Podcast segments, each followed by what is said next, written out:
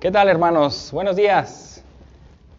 Buenos días. Saludándolos aquí desde la Iglesia Bíblica El Faro. Esperamos contar eh, con su atención en este culto, aunque sea por internet, pero pues estamos haciendo todo nuestro esfuerzo para que llegue. Eh, si ustedes aún no se han suscrito al, al, canal, por favor suscríbanse, ahí les, va, les van a llegar las notificaciones, les van a llegar los avisos de cuándo está disponible nuevo material. Eh, próximamente vamos a hacer una, grabación en donde les indicaremos cómo hacerlo, si es que no saben hacerlo. Y bueno, eh, nuevamente les damos la, bienvenida a este culto de resurrección, domingo, un domingo importante para los cristianos y para el mundo en general, pero sobre todo para nosotros, porque nuestro Señor resucitó, se levantó de la tumba con poder, venció la muerte, llevó nuestros pecados, pagó por ellos y ahora al estar vivo da muestra de que el Padre se agradó de ese sacrificio. Es lo que vamos a ver hoy en la predicación de más al ratito.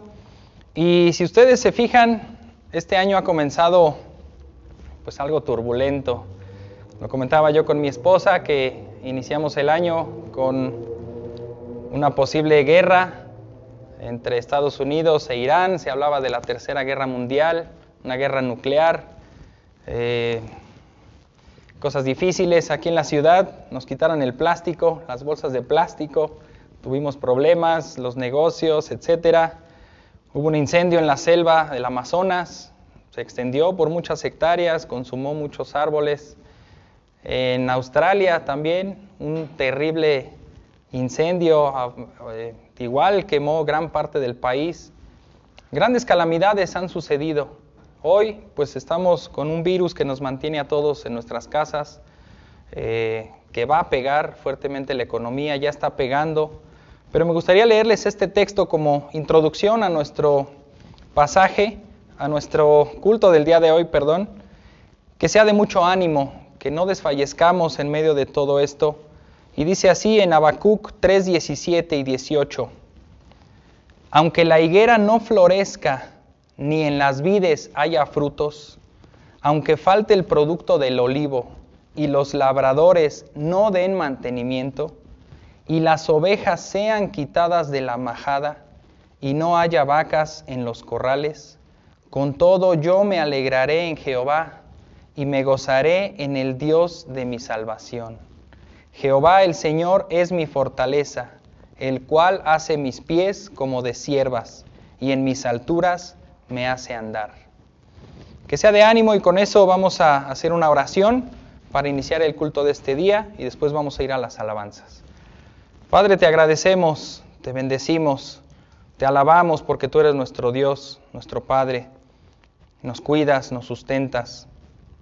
Señor, ahora el mundo está aterrado por porque está viendo la muerte muy de cerca. Nosotros diario la vemos muy de cerca porque dice tu palabra que la paga del pecado es muerte. Y a nuestro alrededor hay mucho pecado. En nuestras casas también hay pecado. La diferencia es que tú ya pagaste por el nuestro. Pero hay mucha gente que está muriendo y está yendo al infierno. Y su pecado no ha sido pagado, su culpa no ha sido quitada. Y va a haber un juicio terrible. Ese debe ser el verdadero temor. Decía alguien en una frase en internet que el Señor nos está enviando a nuestras casas para arrepentirnos. Al mundo lo está enviando, pero principalmente a su iglesia. ¿De qué tenemos que arrepentirnos? Pues cada quien se examinará, cada quien en lo profundo de su corazón hará ese análisis. Y Padre, pues queremos hoy gozarnos por este día tan hermoso, tan precioso, que hace casi dos mil años tu Hijo Cristo resucitó de la muerte. Gracias Padre, queremos que este culto sea para tu gloria, que también edifique a todos nuestros oyentes, a donde quiera que nos escuchen y principalmente nuestra iglesia, que es a quien, está dirigido este mensaje, a nuestra iglesia, pero también está abierto a quien quiere escucharlo. Y Padre, tú dirige este servicio, este culto a ti, en donde queremos adorarte, alabarte y publicar las buenas nuevas. En Cristo Jesús, amén. Vamos entonces a pasar al tiempo de alabanzas con nuestro hermano Alex Luna.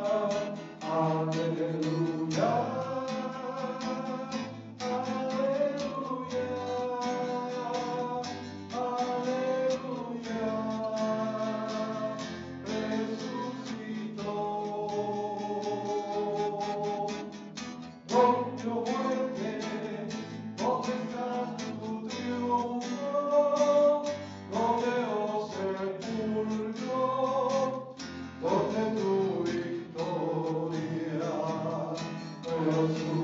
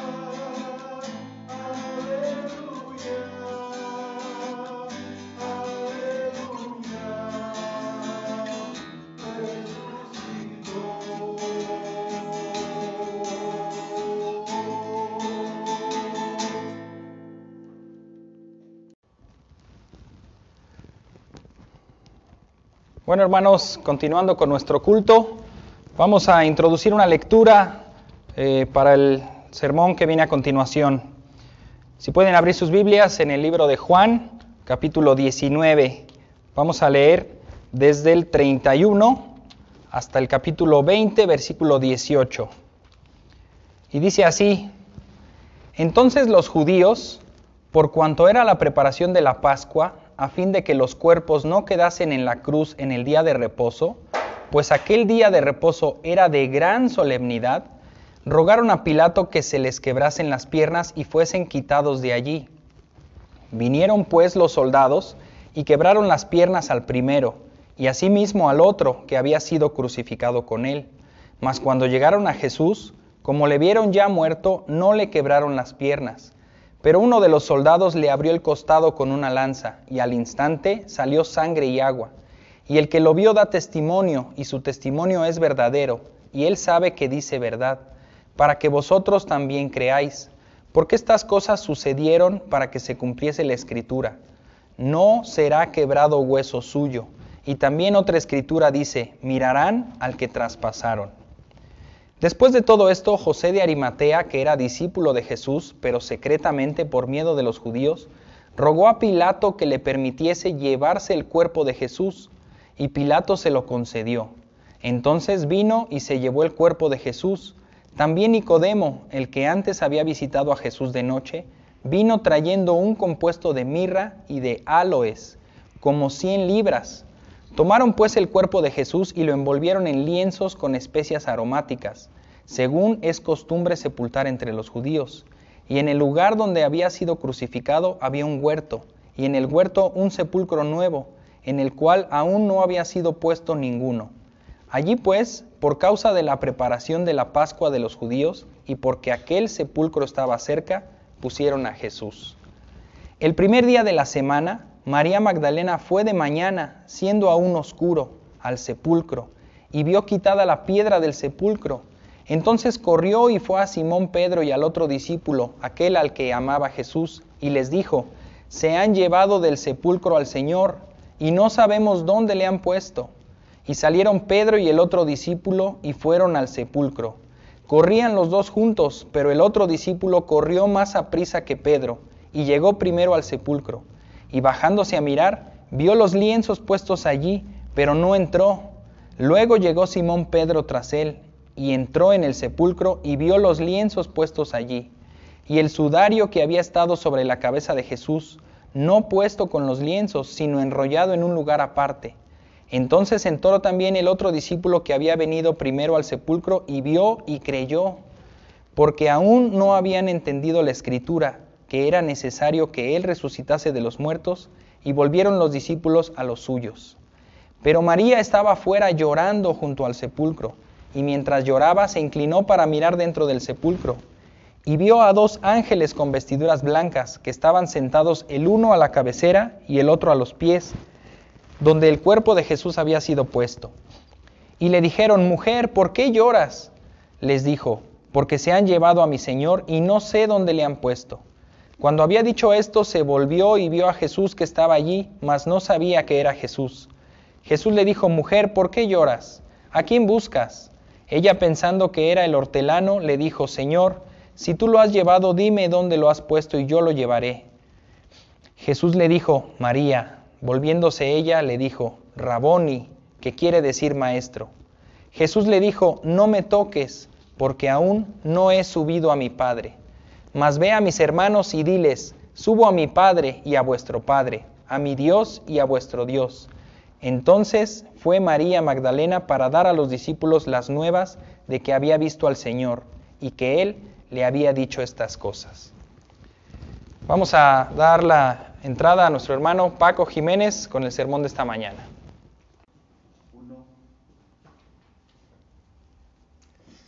Después de oír la noticia que nos dio Edgar, que en medio de este mundo turbulento, el Señor resucitó. Y esa es la noticia más grande que podemos tener, porque venció la muerte, perdonó al pecador, ahora el pecador que cree en Él también resucita, tiene vida espiritual, ya no está muerto, ya no está desconectado de Dios, ahora vive. Y cuando muera, también resucitará para estar para siempre con el Señor.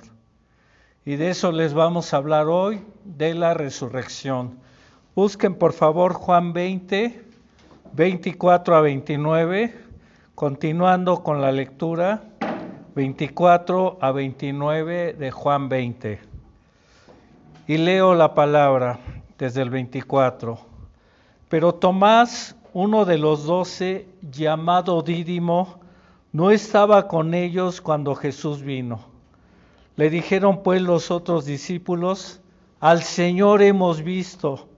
Él les dijo, si no viere en sus manos la señal de los clavos, y metiere mi dedo en el lugar de los clavos y metiere mi mano en su costado, no creeré.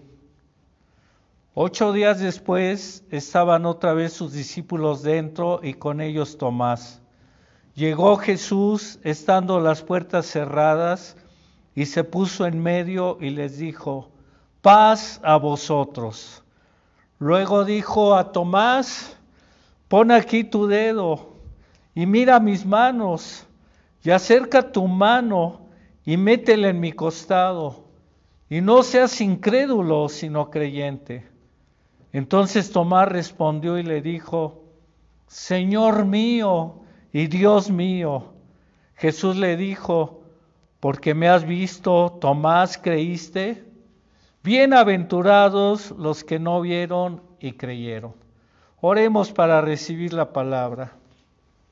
Padre, pues si alguien todavía duda de este evento, de esta noticia tan grande, de que tu Hijo haya resucitado, ayúdale a creer para que tenga comunión contigo y tenga la esperanza de que también resucitará y será glorificado allá en el cielo contigo.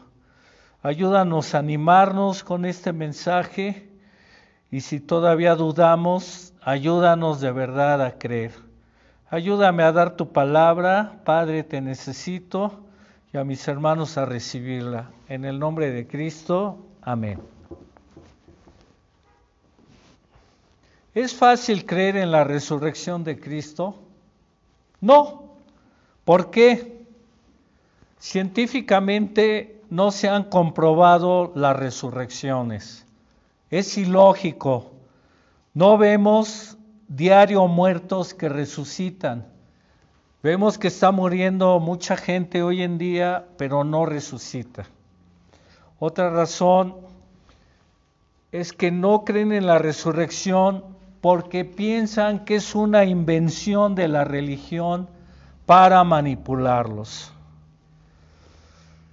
Pero igual no se cree en ella porque la gente es incrédula, es incapaz de discernir las cosas que son, del Espíritu de Dios. Como dijo Pablo en Primera de Corintios 2:14, el hombre natural no percibe las cosas que son del Espíritu de Dios, porque para él son locura y no las puede entender porque se han de discernir espiritualmente. Entonces necesitan venir a Cristo, necesitan que el Espíritu Santo venga a su corazón y les ayude a entender todo lo que la palabra enseña. Pero también otra razón por la que no se cree en la resurrección es porque la gente se ha centrado en el método científico para comprobarla. O sea, el método de la repetición, de repetir el evento para comprobarlo. Y no han visto que existe otro método para comprobar los hechos históricos. Este método se llama el método legal y se corrobora a través de testigos oculares. Por ejemplo, la existencia de Benito Juárez o de cualquier otro personaje histórico no se comprueba con el método científico, porque los tendríamos que sacar de su tumba, traerlos otra vez y repetir la acción muchas veces. Pero entonces, ¿cómo sabemos que existió Benito Juárez y los otros personajes importantes? Bueno, por el método legal. Hubo testigos que vieron a Benito Juárez, que vieron lo que escribió, que vieron lo que dijo, que vieron cómo gobernó al país de México antiguamente, y luego redactaron todo lo que él hizo, lo escribieron en libros, en periódicos, en noticias y quedó ya como historia. Y así es tal como ocurrió con Jesús. Los discípulos estuvieron con él, lo vieron cuando murió, pero también lo vieron cuando resucitó y después transmitieron este evento a los historiadores, a los escritores, a los evangelistas, y ellos lo registraron en la Biblia. Entonces sí, sí es difícil creer en la resurrección de Cristo, pues aún algunos de sus discípulos al principio dudaron. Por ejemplo, algunos que estaban en el monte de Galilea en la gran comisión en Mateo 28 a 17, dice que al ver que se acercaba Jesús, muchos le adoraron, muchos le adoraron, pero algunos dudaban, algunos dudaban, pero notamos que ya una vez que se acerca, ya lo distinguen que es Él y creen en Él. Y otro que dudó de una manera importante fue Tomás, uno de los doce. Dudó aunque sus compañeros, los discípulos, le dijeron, al Señor hemos visto. Pero eh, a los ocho días, al verlo resucitado, creyó en él. Porque primero no creía en él, dijo que no creería hasta verlo. Y después notamos que a los ocho días volvió Jesús a llegar al lugar donde estaban los discípulos y ahí al verlo Tomás creyó en él. ¿Y qué tal tú, oyente que me escuchas? ¿Dudas de la resurrección de Cristo? ¿Cómo podrías pasar de tu incredulidad de ella a creer con fe genuina en la resurrección si es que dudas? ¿Cómo podrías pasar de tu incredulidad de ella a creer con fe genuina en la resurrección.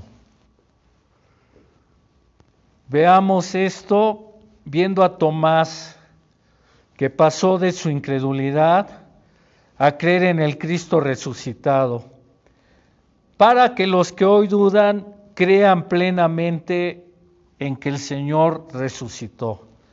Veamos pues el relato de Juan 20, 24 a 29, tengan su Biblia ahí lista.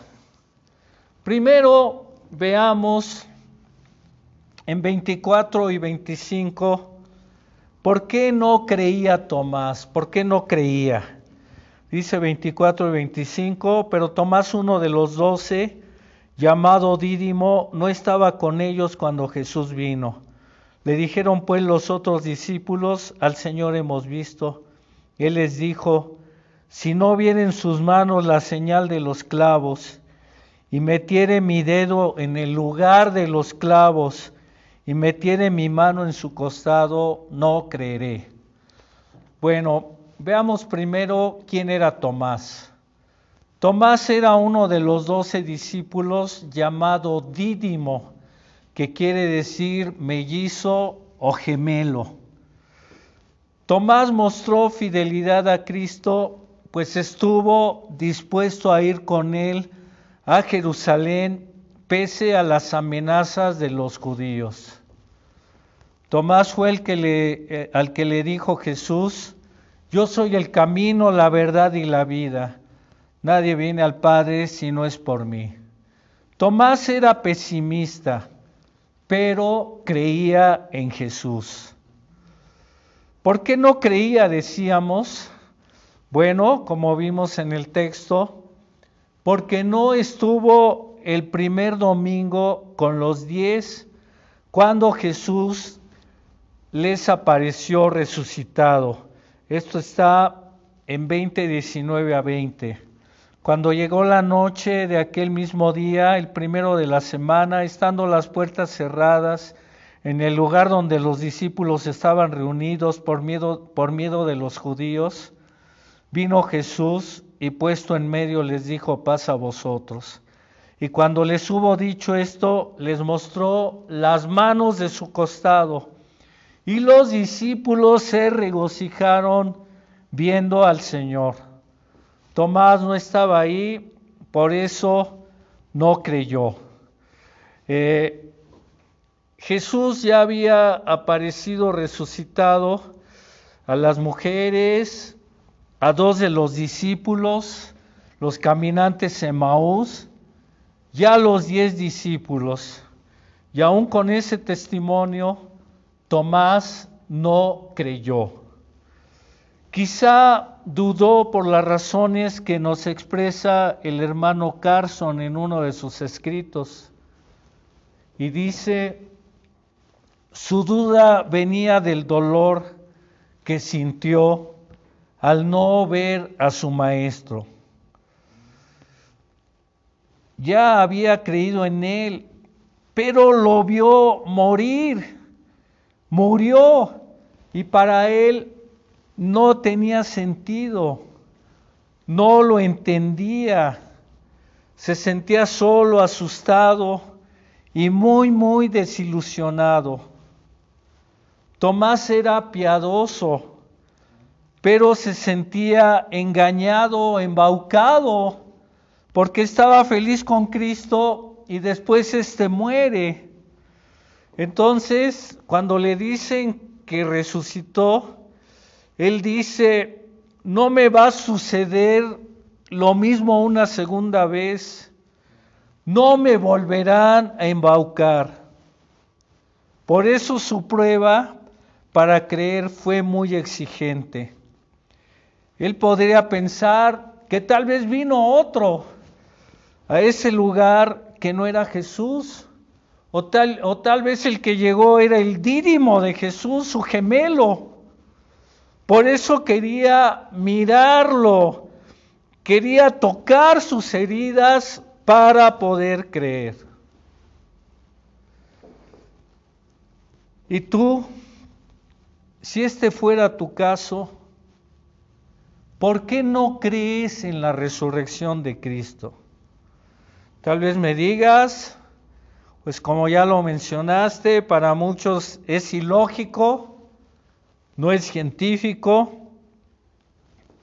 Quizá te han desilusionado los religiosos, los falsos maestros, los que han abusado de la gente. Muchos se han hecho millonarios por medio de esta creencia, de manipularla, de la creencia del cristianismo. Negocian con la fe y además hay gente que ha abusado tremendamente.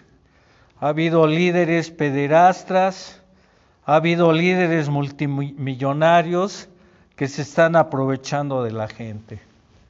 O tal vez no creas porque te has encontrado con cristianos de mal testimonio, que en realidad no son cristianos, porque el que es verdadero cristiano prueba con su vida que conoció a Cristo. Y el que es verdadero cristiano tiene un cambio de vida. Y el que es verdadero cristiano no es perfecto, pero es santo, es piadoso, ama a Dios y vive una vida limpia y santa. Pero quizá la, la razón más importante porque no crees en la resurrección de Cristo es porque no tienes fe y no has recurrido al libro que produce la fe.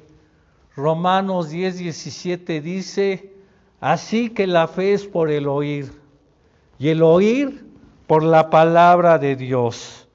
No has venido al libro que alimenta tu fe. O bien, porque no tienes fe, no puedes creer porque no has venido a Cristo. No te ha dado la salvación. Y todavía estás en oscuridad, estás muerto en delitos y pecados. Y no puedes entender las verdades espirituales. Y cuando vengas a Jesús, Él te resucitará espiritualmente hablando, te dará vida y te dará la luz y te dará todo el entendimiento espiritual para que lo conozcas por medio de la palabra y lo sigas por medio de la palabra. Bueno, entonces primero vimos por qué no creía Tomás. Y regresemos al relato, precisamente en 26 y 28. Y dice 26 a 28. Ocho días después estaban otra vez sus discípulos dentro y con ellos Tomás. Llegó Jesús estando las puertas cerradas y se puso en medio y les dijo, paz a vosotros. Luego dijo a Tomás, pon aquí tu dedo y mira mis manos y acerca tu mano y métela en mi costado y no seas incrédulo sino creyente. Entonces Tomás respondió y le dijo, Señor mío y Dios mío. Bueno, entonces notamos en este segundo punto que Tomás creyó por fin al tener la evidencia de la resurrección de Jesús. Creyó por fin cuando él ya tuvo la evidencia certera de la resurrección de Jesús. Y vemos en el relato que Jesús misericordiosamente le tuvo paciencia a Tomás y apareció nuevamente a los discípulos, pero ahora estando el incrédulo presente. Qué misericordia y qué amor tan grande de Jesús. Satisfizo la duda de Tomás. Se acercó a él para que éste le hiciese la prueba tan exigente. Y le dijo, pon aquí tu dedo, mira mis manos, y acerca tu mano y métele en mi costado, y no seas incrédulo sino creyente. Eso le bastó a Tomás, no lo tocó, solo el oírle.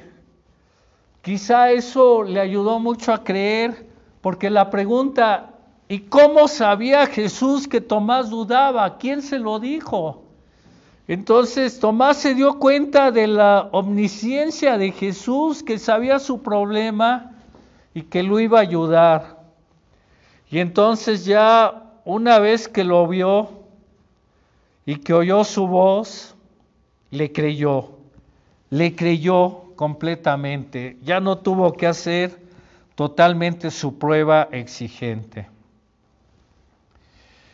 Y vemos realmente que creyó, pues después de verlo y de oírlo, Tomás hace una de las declaraciones más grandes de la fe en Jesús. Esta es una de las declaraciones más grandes de fe en Jesús parece que se inclina ante él y le dice, Señor mío, es decir, me entrego a ti, tú eres mi Señor, yo soy tu esclavo, me someto a tu señorío, tú dirige mi vida como quieras. Y después de decirle, Señor mío, le dice, Dios mío. Es decir, ya no tengo ninguna duda de que eres Dios encarnado.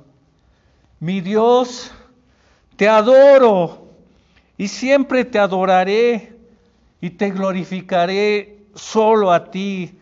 Tú eres mi Dios, te acepto como mi Dios, tú eres el Dios verdadero. Esta declaración es asombrosa. Quizá eh, toda la semana Tomás estuvo pensando en Jesús cuando estuvo con él antes de morir. Quizá pensó quién era Jesús, lo que él predicaba. Quizá recordó sus milagros y ahora fácilmente podía notar que Jesús era Dios realmente. Y bueno, aquí viene una pregunta que también el hermano Carson nos hace pensar en ella. Si Lázaro también resucitó, y sin duda Tomás vio a Lázaro resucitado, ¿por qué no le dijo a Lázaro, Señor Dios, Señor mío y Dios mío? No, porque Lázaro no predicaba con la autoridad de Jesús. Lázaro no hizo los siete milagros que registra Juan. en el Evangelio de Juan, como convertir el agua en vino sin ningún proceso químico para convertirla en vino sin esperar tiempo. En un instante convirtió el agua en vino. También sanó al paralítico de, Bethesda solamente con su orden. También alimentó a más de cinco mil con solo cinco panes y dos pececillos. Y un milagro también bastante fuerte, resucitó a Lázaro, que ya tenía varios días de muerto, y le gritó a la tumba que saliera, y éste salió. Bien, entonces tampoco Lázaro hizo los otros milagros que registran los otros tres evangelistas, que son muchísimos. Y algo magnífico, Lázaro o cualquier otro resucitado como el hijo de la viuda de Naín pudieron perdonar pecados como Cristo lo hizo. Pues al paralítico Jesús le dijo cuando sus cuatro amigos lo llevaron en la camilla, le dijo, tus pecados te son perdonados. Hasta los religiosos protestaron pensando, ¿quién es este? Pues solo Dios puede perdonar pecados. Y Jesús, sabiendo sus pensamientos, les dijo, pues para que sepáis que el Hijo del Hombre tiene potestad para perdonar pecados, dirigiéndose al, paralítico, le dijo, a ti te digo, levanta tu lecho y vete a tu casa. Y en efecto, se sanó el paralítico. Por estas razones, Tomás llegó a esta conclusión lógica. Jesús no es solo un hombre resucitado, sino Él es Dios con todos sus atributos y con el derecho de perdonar pecados. Porque porque a Dios es al que se le ofendió. Y el único que puede perdonar los pecados es el ofendido. Y en este caso Jesús también fue ofendido porque es Dios y pudo perdonar al paralítico y a otros. Y bueno,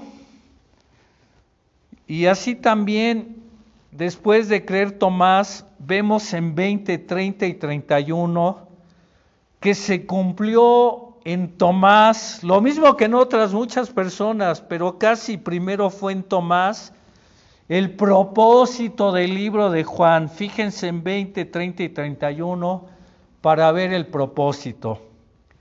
Hizo Jesús muchas otras señales en presencia de sus discípulos, las cuales no están escritas en este libro, pero éstas se han escrito para que creáis que Jesús es el Cristo, el Hijo de Dios, y para que creyendo tengáis vida en su nombre.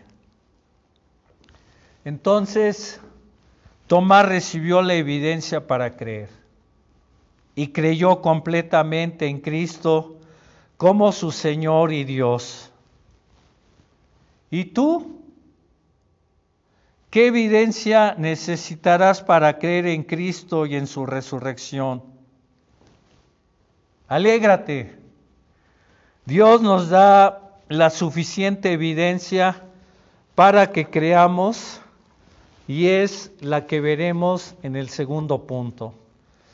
Ya vimos que primero Tomás no creía, luego con la evidencia creyó y ahora veamos nosotros cómo creer en Cristo y su resurrección. Y aquí hay una aclaración muy importante que hace Jesús, que viene del versículo 28 y 29. Entonces Tomás respondiendo le dijo, Señor mío y Dios mío, Jesús le dijo, porque me has visto, Tomás, creíste, bienaventurados los que no vieron y creyeron. Entonces, ¿qué nos está diciendo Jesús? Que también se puede creer sin que lo tengamos que ver físicamente resucitado, para que creamos en Él. Después de aparecerles a los doce y a Tomás, ya más de 500 a la vez, con sus constantes apariciones, después solo apareció a Pablo, el que dice que al último, como a un abortivo, le apareció a él. Pero después de eso, ya a nadie más se les apareció, porque ese era su plan.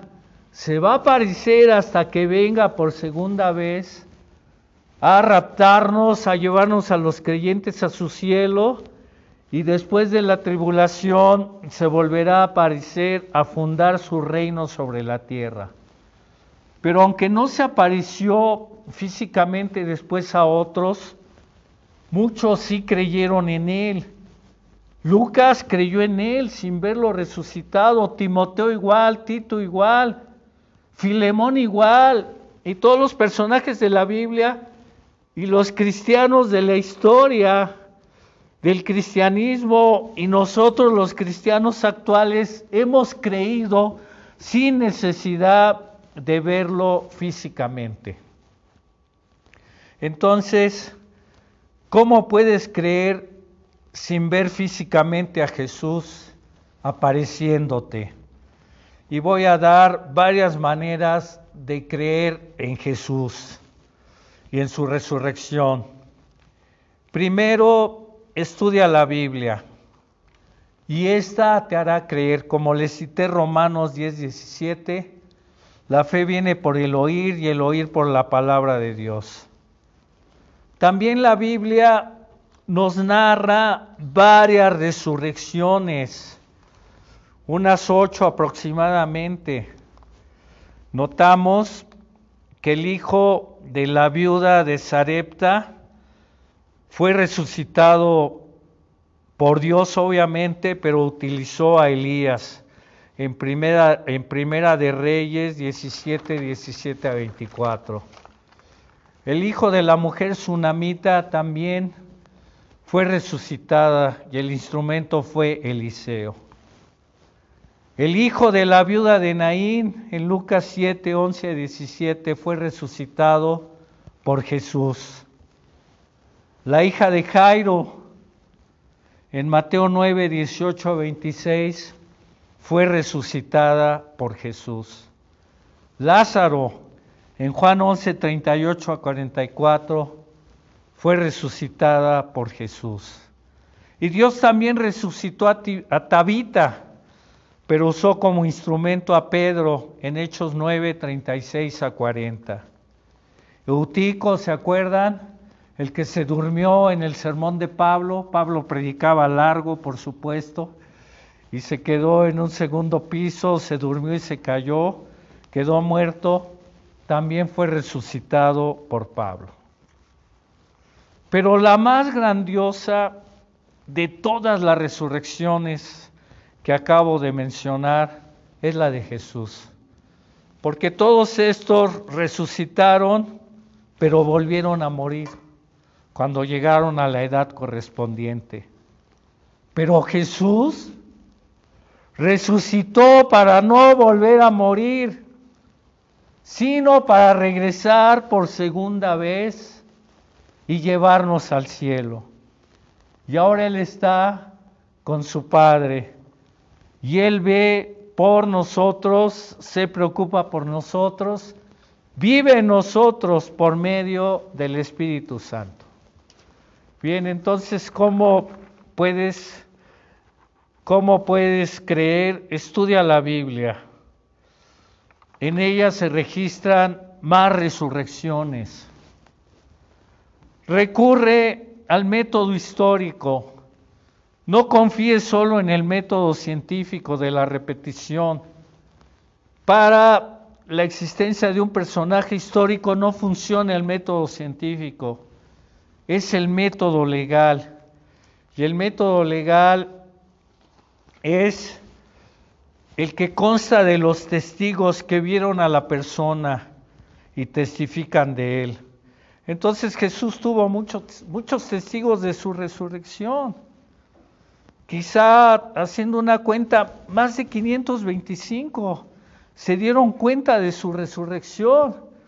Y con menos gente ha bastado para corroborar la historia. Y ellos aquí corroboran la historia. Pero algo muy asombroso es que por predicar ese mensaje murieron sacrificados, pagaron el precio, murieron sacrificados. Eh, como dice también Carson, si la resurrección, si la resurrección de Cristo fuera un cuento de hadas, como el de Hansel y Gretel, mi pregunta es, ¿cuántos se han ofrecido a morir por Hansel y Gretel? Y por Jesús se ofrecieron a morir todos, todos, todos murieron por predicar su evangelio y por predicar el mensaje de la resurrección. Muy bien. También notamos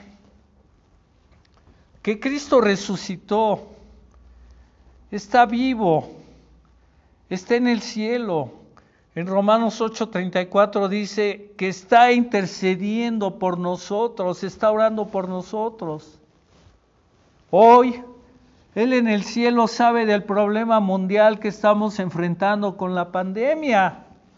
Él ya sabía que iba a ocurrir. Y Él ya sabe toda la complejidad de este problema, todos los problemas económicos y todo, pues lo que va a ocurrir con esto. Pero aún así, Él intercede por nosotros. Está intercediendo por ti si eres creyente.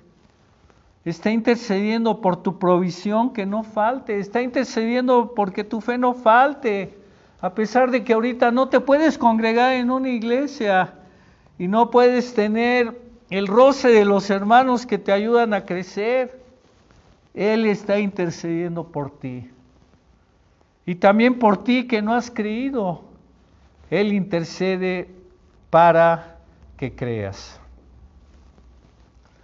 También después de ver el método legal, el método histórico, lee el Evangelio de Juan y nota las señales, los milagros que hizo Jesús, como ya citamos algunas de ellas.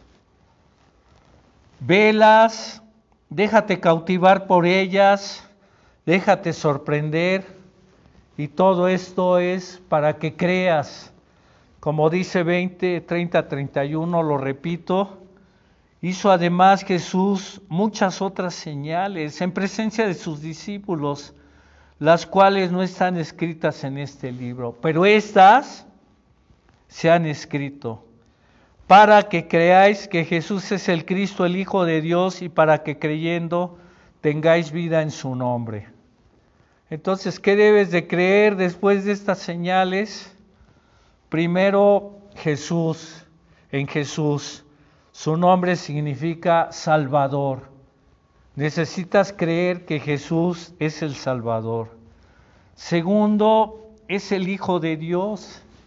Y aquí Hijo de Dios se refiere a que tiene la naturaleza de Dios, que es Dios mismo, Dios mismo es Él también es creer en su nombre.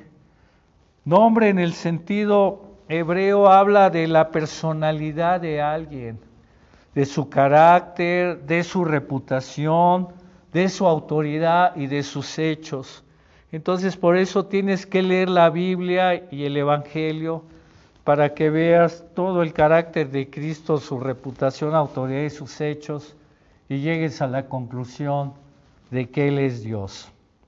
Y por fin, después de creer esto, como dice el pasaje, tengas vida, tengas vida eterna, tengas comunión con Cristo y seas salvado. Tengas comunión con Cristo y, de, y seas salvado. Pero para eso necesitas hacer una confesión como la de Tomás. Tú le tienes que decir a Cristo, Señor mío, te tienes que someter a su señorío, ya no vas a ser el Señor más tú, ni tu carne, ni tus pasiones, ni tus deseos. Ahora el Señor va a ser Jesucristo. Y también le tienes, que decir, Dios mío, si crees en Jesús solamente como hombre no funciona. Ya vimos que Él es Dios y tienes que creer en Él como Dios. Bien, pues ya vimos cómo Tomás pasó de la incredulidad a creer en Cristo y ya vimos las evidencias que también nosotros tenemos para pasar de la incredulidad a creer en la resurrección de Cristo. Y hoy te invito a pasar de la incredulidad de la resurrección a la fe en Cristo. Cristo está vivo, Él resucitó. Y Tomás de ahí en adelante se entregó totalmente a Jesús y sí lo siguió como su Señor. La tradición, escritos extrabíblicos, nos dicen que Tomás fue a predicar el Evangelio a Partia y a Persia, y ahí es donde murió. Cerca de la ciudad de Madrás, en la India, Allí está el monte de Santo Tomás. Además, la iglesia más antigua de esa nación se llama la Ismar Toma, por este apóstol. Entonces, sí lo tomó como su Señor, sí lo siguió como su Señor, sí lo adoró como su Dios y lo fue a predicar. Entonces, ¿qué necesitas tú hacer? Para creer también. Cree que Jesús murió realmente, como leímos en Juan 19, 33, 35, 38 y 40. El soldado testificó que estaba muerto. José de Arimatea pidió su cuerpo y él lo tomó, él lo tocó. Nicodemo vino con José de Arimatea y los dos le ungieron especies. Entonces vieron que él, él realmente murió, estaba muerto. Las mujeres se dieron cuenta de que estaba muerto. Todos sabían de que murió. No es que tuvo una especie de síncope, se refrescó en la tumba y ya después siguió en adelante. No, él realmente murió, pero cree que Cristo murió por ti. Cree que Cristo murió en tu lugar en 2 Corintios 5, 21 se nos dice, al que no conoció pecado, es decir, a Cristo, por nosotros Dios lo hizo pecado para que nosotros fuésemos hechos justicia de Dios en él. Es lo único que te puede salvar, la muerte de Cristo, porque Él paga tus pecados en la cruz. No son tus obras, tus obras tendrían que ser perfectas. Y el Padre no acepta las obras de un humano cualquiera. Él aceptó la obra de su Hijo, que se hizo hombre, dejó su cielo, bajó, nació de la Virgen María, vivió como hombre, predicó, hizo milagros, murió y resucitó. Reconoce tu pecado, reconoce tu pecado, arrepiéntete, pídele perdón porque le has ofendido, lo has ignorado, has pecado delante de Él, le has ofendido totalmente. Has pecado con la incredulidad y con la apatía y con otro tipo de pecados que satisfacen las pasiones carnales. Arrepiéntete, pídele perdón y fíjate sobre todo en su gran amor. Fíjate sobre todo en su gran amor. Se hizo hombre para salvarte. Murió en la cruz. Y aquí nos asalta la pregunta, ¿quién murió? ¿A poco Dios puede morir? ¿Quién murió? El Padre no murió. El Espíritu Santo tampoco murió. Pero el Dios encarnado, Jesucristo, con sus dos naturalezas, divina y humana, Él sí murió. Se separó del Padre por un tiempo para pagar tu pecado y salvarte. ¿Notas? ¿Acaso hay amor más grande? Dios Hijo murió para poder salvarte. Ven a Él y arrepiéntete. Pasa de la incredulidad a la fe en Jesús. Ven a Él, querido amigo y querido hermano, que este mensaje fortalezca tu fe y predica al Cristo resucitado. Predica al Cristo resucitado. Oremos. Gracias Dios por tu palabra. Gracias porque se registró en ella la historia de Tomás. Muchos hemos sido como él, incrédulos, y tú has tenido tanto amor, tanta paciencia con nosotros. De hecho, tú nos ayudaste a creer. Tú nos trajiste a Cristo para, creyera, para que creyéramos, como dice tu palabra, ninguno puede venir a mí si el Padre que me envió no le trajere. Y tú nos ayudaste a creer. Toca el corazón de los que no han creído y ayúdales a creer al darse cuenta en tu palabra de quién eres. Sálvales, por favor. Y como creyentes, haznos consagrados en tu creencia y haznos gozar la resurrección. En el nombre de Cristo, amén.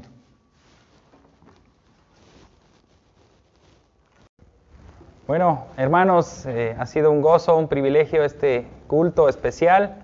Vimos cómo es importante la resurrección y sobre todo quién resucitó, que es Jesús el Salvador.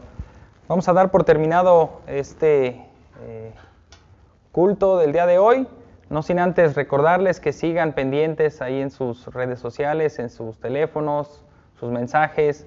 Queremos igual saber de ustedes cómo están, qué están haciendo eh, nos gustaría ver fotos de, ustedes, ahí mándenos fotos en sus redes sociales.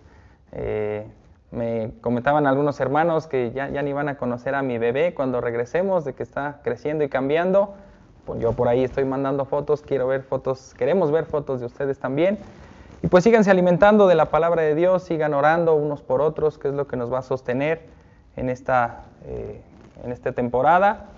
Y pues les recuerdo, la reunión de oración igual sigue sigue firme y les enviaremos la estructura para que ustedes la puedan hacer desde sus casas jueves a las 7 eh, y el culto igual por transmisión así por YouTube para el próximo domingo eh, y pues todo, todo lo, lo relevante que salga se los estaremos haciendo saber por medio de las redes sociales. Vamos a orar. Bendito sea Señor, gracias por la oportunidad que nos das de pues tener este culto y estar unidos en espíritu, aunque no físicamente, pero tu iglesia sigue siendo tu iglesia, sigue siendo un cuerpo.